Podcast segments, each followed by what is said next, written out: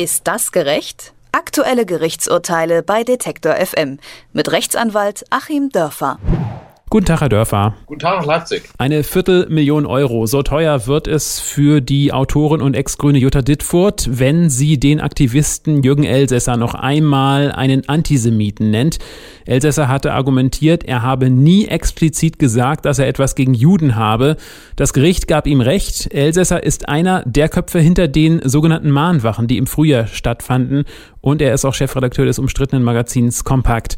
Über dieses Urteil und damit auch die Frage, ab wann man in Deutschland jemanden einen Antisemiten nennen darf, darüber sprechen wir heute mit Ihnen bei Ist das gerecht?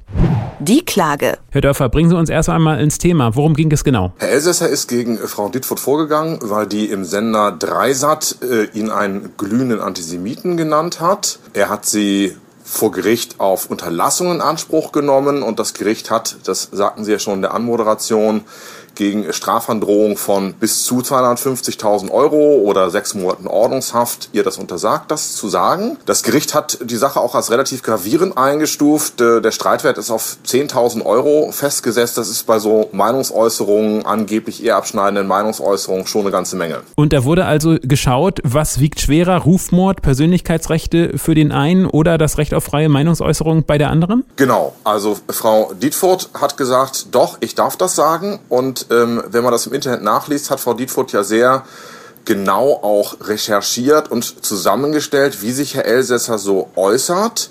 Es gibt also eine Fülle von Einzeläußerungen so im Dunstkreis der Themen, die auch mit antisemitischen Themen zusammenhängen. Und es gibt zudem, das war eben das Argument von Frau Dietfurt, auch einen Subtext zu dem Ganzen. Und weil es eben diesen Subtext gibt, muss man ihn auch so nennen dürfen. Ähm, um das mit dem Subtext vielleicht mal kurz zu erklären. Ich fand also eine Sache relativ äh, herausstechend. Das war äh, dieses Gefasel von Herrn Elsässer von dem Finanzkapitalismus der amerikanischen Ostküste. Ähm, ich meine, das hat schon einen relativ klaren Subtext. Um das mal an einem Beispiel deutlich zu machen. Wenn ich das Märchen von Hänsel und Gretel erzähle und spreche aber von der Junge und das Mädchen, weiß auch jeder ganz genau, wer gemeint ist. Oder wenn in einer Zeitung steht, Namen von der Redaktion geändert, ändert das ja nicht an dem Sachverhalt, der da zugrunde liegt. Und natürlich weiß Herr Elsässer, gerade weil er bei den Montagsdemos auftritt und entsprechende Magazine äh, verlegt und so weiter, ähm, dass sein Publikum natürlich dieses Gefasel vom Ostküstenkapital, das die Welt beherrscht, mit Hänsel und Gretel oder in dem Fall eben mit den Juden in Verbindung bringt. Und äh, vor diesem Hintergrund finde ich es schon noch eine vertretbare Meinung, auch wenn man das anders sehen kann, dass Frau Dietfurt das als antisemitisch einstuft und wenn jemand das dann eben ständig erzählt, dann kann der Antisemitismus eben auch glühen, um es mal so flapsig zu sagen. Damit sind wir schon mittendrin in dieser hier. Die Verteidigung. Ich dachte ja immer, das Recht auf freie Meinungsäußerung, das geht in Deutschland sehr, sehr weit. Das stimmt, das geht auch sehr, sehr weit. Nicht so weit wie in äh, manchen anderen Staaten. Also wenn man so mal so Urteile nebeneinander legt, in den USA kann man noch sehr viel satirischer und härter vorgehen. Nur hier wird dem Recht auf freie Meinungsäußerung eben die Grenze der Beleidigung gesetzt und das Gericht hat es so aufgedröselt äh, und so ist das auch richtig. Ähm, es gibt zunächst mal die Äußerung von Tatsachen. Wenn diese Tatsachen eher abschneidend sind, muss ich sie beweisen als derjenige, der sie tut. Äh, dann darf ich aber außer Tatsachen, selbst wenn ich Tatsachen nicht beweisen kann, meine Meinung frei äußern. Und die Meinung findet ihre Grenze in der sogenannten Schmähkritik, wo also gar kein Tatsachenkern mehr vorhanden ist und man wirklich nur noch aus dem Nichts heraus über jemanden äh, herzieht. Und das Gericht hat in diesem Falle äh, die Äußerung von Frau Dittfurt als Schmähkritik äh, qualifiziert, weil angeblich das völlig fern liegen soll, dass der gute Herr Elsässer ein Antisemit ist. Also es geht in diesem Fall um die Frage Schmähkritik oder Nicht-Schmähkritik, die das Gericht dem Ganzen zugrunde gelegt hat. Gibt es denn auch eine klare Definition vor Gericht, ab dann und dann ist man Antisemit oder muss das jedes Gericht wieder neu beurteilen? Sie haben ja vorhin auch schon ein paar Erläuterungen dazu gegeben. Also das Gericht hat ja im Vorfeld zunächst mal in der mündlichen Verhandlung gesagt, und das hat Frau Dietfurt auch sehr stark kritisiert, Antisemit sei eigentlich nur jemand, der im Kern äh, das Deutschland ab 1933 und dessen Ideologie gutheißt.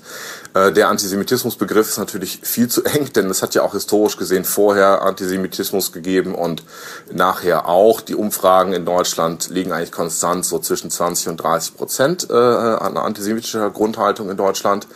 Ähm, und das Gericht hat dann in dem relativ lang ausgefallenen Urteil 4, 5, 6 Antisemitismus-Definitionen aneinandergereiht ähm, aus Wikipedia, aus dem Duden vom Zentralrat der Juden. Und da geht es im Kern, wenn man das mal so zusammenfasst, darum, sage ich, dass Juden besonders schlechte Menschen sind? Aber genau an diesem Punkt hat das Gericht eben ein bisschen zu kurz gegriffen, denn der Antisemitismus hat natürlich eine jahrtausendealte Wirkungsgeschichte.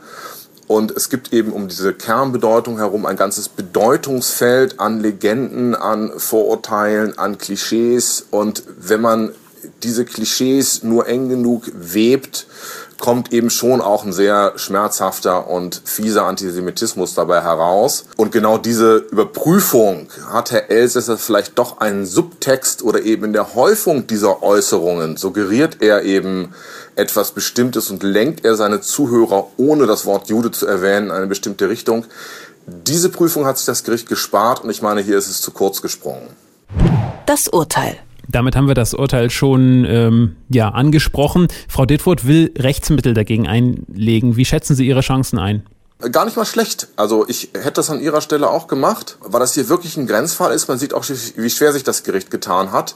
Und ähm, ich meine eben, dass genau dieser Punkt des Subtextes und ähm, mit wem kommuniziert denn Herr Elsässer eigentlich auch, das ist ja auch nochmal eine Frage. Also das muss man schon nochmal ein bisschen abchecken bei Herrn Elsässer, wie das ist. Und ähm, wenn das Oberlandesgericht das tun wird, kann es möglicherweise auch zu einer anderen Einschätzung kommen. Mal eine etwas andere Abschlussfrage, Herr Dörfer. Frau Dittfurt hat jetzt vor einem Landgericht verloren. Was kostet so etwas eigentlich? Naja, beim Streitwert von 10.000 Euro liegen wir da so mit Gerichtskosten und Anwaltskosten von beiden Seiten. Also wenn man zu 100 Prozent verliert, muss man ja auch den gegnerischen Anwalt bezahlen mit einer mündlichen Verhandlung und den Fahrtkosten und so. Also liegt das nach dem gesetzlichen Gebührenrahmen allein schon bei 4.000, 5.000 Euro. Ähm, da kann man schnell hinkommen. Und äh, ja, also vielleicht brauchen wir ja auch noch einen Sachverständigen in der zweiten Instanz, der wirklich mal klärt, äh, was ist Antisemitismus und war das antisemitisch. Ich hatte auch das Gefühl, äh, die erste Instanz hat sich da vielleicht selbst in der Definition ein bisschen viel zugetraut. So ein Sachverständiger kann auch noch mal 2.000, 3.000 Euro kosten und ähm, wenn man mit dem Anwalt eine Honorarvereinbarung schließt, kann das auch durchaus schon in fünfstellige Höhen gehen. Also es ist schon, schon ein Hammer für Frau Dietfurt und egal wie es ausgeht, ähm, ich denke, da hat sie äh, wirklich äh, mal dazu beigetragen, dass hier bestimmte Dinge geklärt werden und das finde ich schon mutig. Vielen Dank, Herr Dörfer. Sehr gerne. Ist das gerecht? Aktuelle Gerichtsurteile bei Detektor FM mit Rechtsanwalt Achim Dörfer.